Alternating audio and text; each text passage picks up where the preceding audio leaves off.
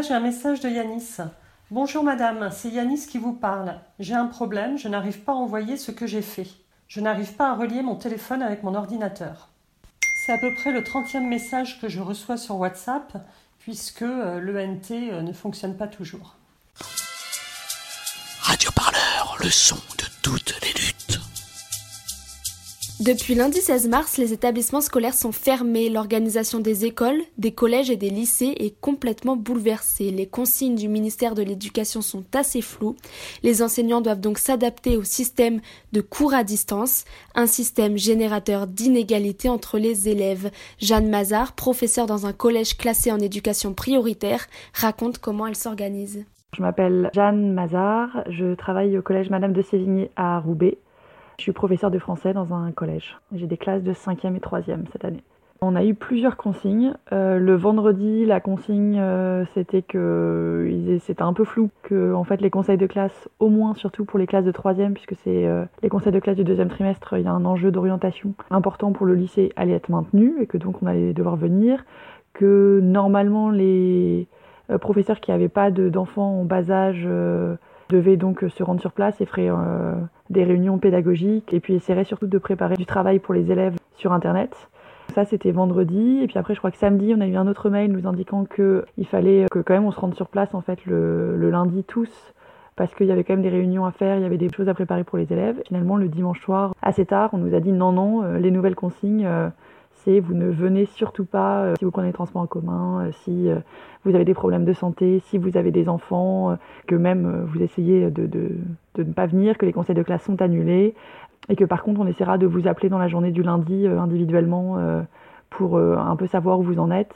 Donc ça a un peu changé du jour au lendemain. Euh, donc on s'est un peu arrangé comme on, a pu. La consigne par contre c'était euh, très clairement les élèves ne sont pas en vacances, on leur a bien fait comprendre et donc vous êtes censé les aider, les conseiller et continuer à faire vos cours comme presque comme d'habitude. Pour l'accès au travail demandé, en fait, c'est via Pronote, qui est donc le, le logiciel qui existe depuis 3-4 ans dans ce collège-là. C'est via ce site-là, en fait, où nous, on écrit voilà les cours d'aujourd'hui, voilà ce qu'on vous demande de faire pour mercredi ou jeudi et vous devez nous le rendre. Et en fait, eux, après, ils n'ont plus qu'à le, le, faire. Alors moi, je leur ai dit, soit vous prenez une photo avec votre portable ou le portable de vos parents et vous le mettez sur cette application-là, soit vous l'envoyez par mail. Et donc, soit certains le font sur leur cahier, d'autres le font sur l'ordinateur directement. Là, c'est un peu libre à eux de juste, en tout cas, essayer de me de me donner une trace de ce qu'ils ont fait. Après, pour moi, c'est évidemment un peu plus compliqué parce que pour corriger, je peux pas vraiment essayer de me dire euh, j'utilise Word et je fais euh, des commentaires à côté parce que ça, je pense qu'ils savent pas l'utiliser. Donc, ça veut dire qu'en fait, manuellement, à chaque fois, j'écris des petites choses à côté, mais évidemment que c'est pas tout à fait aussi productif que euh, si euh, je pouvais le écrire directement sur leur cahier ou sur leur feuille. Moi, j'ai donné aussi mon mail, sachant que notre boîte euh, académique en fait est pas assez résistante. Enfin, il n'y a pas assez de place pour contenir les mails de nos étudiants. Donc là, bizarrement, alors qu'on nous a toujours dit, qu'il faut utiliser que votre mail de boîte académique, on ne vous enverra pas de mails sur votre boîte privée. En fait, là, il faut qu'on donne un mail privé pour que nos élèves puissent nous envoyer des choses. Et on est censé, en fait, pour chaque heure de cours, pouvoir leur fournir une heure de cours plus un travail à faire pour la fois euh, suivante. Après, moi, j'avoue que donc j'ai des classes de 5e et de 3e. Les 3e, je me dis, bah, il y a le brevet à la fin de l'année, donc il faut vraiment qu'ils aient euh, des exercices, il faut qu'ils me rendent des choses. Par contre, les 5e, évidemment, c'est moins important, entre gros guillemets, donc je propose des choses, mais surtout, comme ils sont moins autonomes, c'est plutôt de la révision de choses qu'on avait déjà fait ensemble. Et là, j'essaie de leur donner des exercices pour un peu s'entraîner et au moins qu'ils conservent quelques connaissances. Mais je, je, pense que je vais essayer quand même de leur donner une nouvelle leçon et de voir s'ils arrivent à être à peu près autonomes sur une nouvelle leçon et à faire les exercices tout seuls. Mais ça me semble être quand même beaucoup plus complexe. Je sais pas trop jusqu'à quel point nos élèves vont vraiment euh, fournir le travail demandé en fait. Même si on a dit qu'ils allaient être notés, qu'ils allaient être évalués, que ça allait compter euh, pour le troisième trimestre. Bon, euh, j'ai un peu des doutes sur la capacité de chacun de, de, pouvoir être autonome et indépendant et de, et de travailler. Du côté des élèves, Louise est en classe de troisième et à la fin de l'année, elle passe le diplôme national du brevet. J'ai pas envie de le rater, mon brevet. Ça risque d'être un peu compliqué pour les révisions, même si on a les professeurs, ça va être dur. Moi, c'est Louise, j'ai 14 ans. Je suis au collège Jean-Philippe Rameau à Versailles, en classe de 3e. Personnellement, ce que je vais faire, c'est que je vais suivre mon emploi du temps et je ne préfère pas prendre de retard sur la masse de devoirs que je vais avoir à faire. À un moment, je vais vraiment en avoir beaucoup, puisque tous les professeurs risquent de mettre les cours et les devoirs en même temps. Par exemple, ce matin, j'ai commencé par mes mathématiques, euh, j'ai pu recopier mon cours, et euh, ensuite j'ai fait l'anglais, le français, euh, tout ce que j'avais à faire dans une journée de collège normal. J'ai eu du mal à me connecter au début. Le réseau saturait, puisque tous les élèves y allaient en même temps. J'ai réessayé à l'heure du déjeuner, et cette fois-ci ça marchait.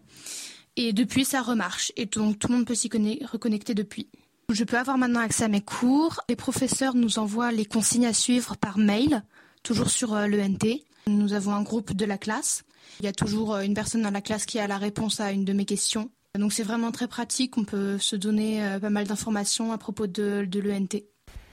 Si Louise a eu du mal à se connecter à l'ENT, certains élèves rencontrent d'autres difficultés. C'est le cas de Jilly, qui n'a pas d'ordinateur chez elle. Elle doit se débrouiller avec son smartphone pour essayer de suivre ses cours à distance. Je m'appelle Jilly, j'ai 14 ans je suis euh, en quatrième 1 dans le collège Henri Vallon. Mes parents, ils savent pas parler le français, enfin, ils comprennent pas le français et du coup, il y a ma grande sœur qui pourra m'aider. En même temps, il y a des problèmes de fichiers. Par exemple, euh, on n'a pas l'application sur euh, le téléphone, du coup, on ne pourra pas ouvrir les fichiers pour faire nos cours ou les exercices. Les profs nous disent de, prendre la photo sur les devoirs qu'on fait et de leur envoyer sur Pronote. Mais moi, je pourrais pas parce que en fait, il y a des problèmes de limite de mots. Je sais pas comment dire. Enfin, on pourrait pas les envoyer du coup. Donc euh, après, il y a les profs qui mettent euh, leur email sur Pronote en disant qu'on pourrait euh, leur envoyer par email. Donc j'ai fait de ce qu'ils ont dit, j'ai envoyé par email.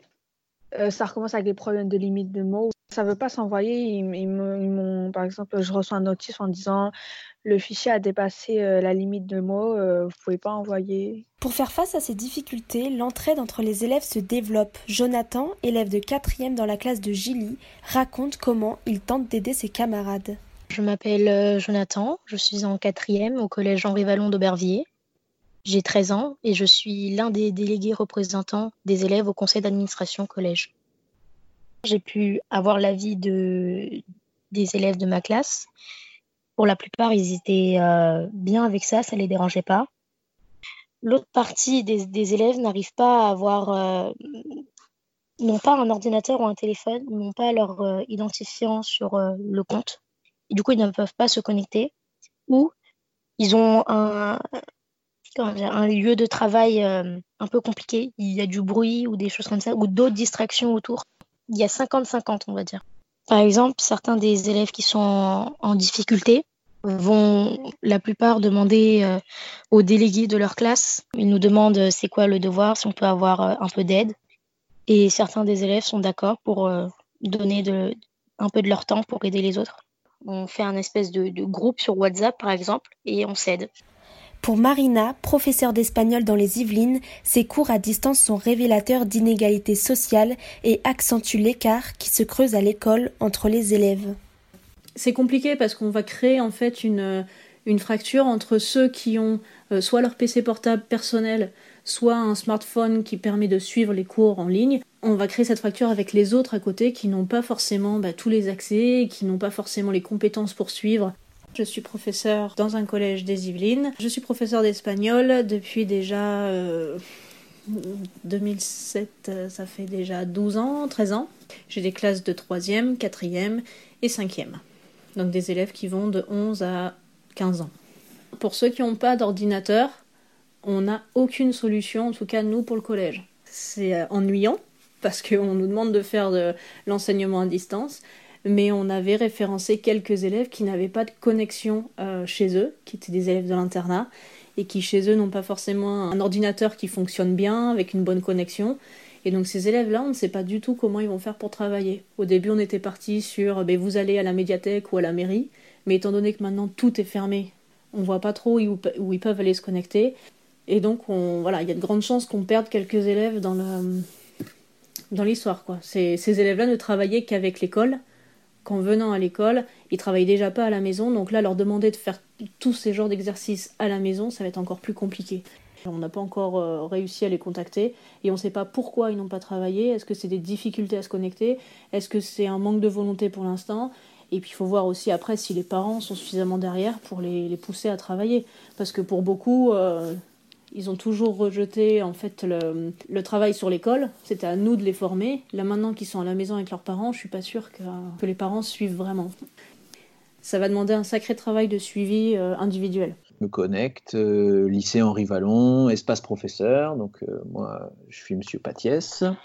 Sur cette interface, on me propose mon emploi du temps de la semaine hein, qui a été modifié. Je suis enseignant à Aubervilliers en histoire-géographie et je m'occupe également de l'option cinéma audiovisuel. J'ai fait un petit fichier sur lequel on arrive à voir un peu qui a un ordinateur, qui n'en a pas. On est à peu près à la moitié de la classe qui n'a pas d'ordinateur. Voilà. Donc sur 24 élèves, il y en a 12 qui ont un ordinateur, et ceux qui n'ont pas d'ordinateur, bah, ils ont un téléphone, mais bon, c'est pas c'est pas terrible pour pouvoir lire un document, une pièce jointe, etc. Ça fait le minimum, mais voilà. Et puis ceux qui ont un ordinateur, ils doivent le partager avec un frère ou une sœur. Voilà, au minimum. Au minimum, un frère ou une sœur. On doit garantir l'égalité d'accès au savoir et les conditions matérielles de cet accès au savoir doivent être fournies par l'éducation nationale. Donc que ce soit l'usage d'un ordinateur, d'un téléphone ou de tout autre euh, outil euh, nécessaire à l'apprentissage pédagogique euh, doit être pris en charge financièrement par l'éducation nationale. Et aujourd'hui, ce n'est pas le cas. Là, par exemple, ce matin, j'ai appelé une élève qui m'a dit que voilà, ni l'ordinateur ni une tablette et que du coup, elle avait des difficultés à se connecter à la plateforme pour pouvoir euh, récupérer les devoirs et surtout envoyer le travail qu'on pouvait lui demander ou euh, répondre aux messages, etc., etc. Avec ce coronavirus, il y a une rupture d'égalité euh, sur les moyens à disposition à la maison pour accéder au savoir et au contenu scolaire. Et effectivement, ça pose, ça pose problème. Donc, parmi les choses qui ont été mises en place cette occasion-là, les syndicats et puis pas mal d'enseignants ont signé une tribune qui a été publiée dans différents quotidiens et qui dit continuité scolaire ou euh, rupture d'égalité. Et actuellement, même si on essaye de maintenir à flot euh, un, lien, euh, on est quand même globalement dans une rupture d'égalité. Et donc, bah, ceux qui sont les mieux lotis en termes d'équipement informatique, en termes d'aide à la maison, de parents qui ont des diplômes, qui peuvent aider à faire les devoirs, ben, eux, ils vont bien s'en sortir. Et puis, et puis bah, tous ceux qui sont avec des parents voilà, qui peuvent être ouvriers et donc qui vont être envoyés au front ou caissiers ou caissières qui vont devoir aller travailler, bah, eux, ils seront pas accompagnés à la maison, ils vont se retrouver seuls. Enfin voilà, c'est tout ça que vient remettre euh, sur le devant de la scène cet épisode d'école à distance. Il faudrait lui trouver un autre nom parce que cours à distance, je pense que c'est pas pas le bon mot. On essaye de maintenir un lien, je pense plutôt. Voilà, je crois qu'il faudrait parler plus de ça. En fait, l'école à distance qu'on met actuellement en place, on maintient un lien avec, euh, avec l'envoi de documents, euh, d'exercices à distance, l'accès au savoir.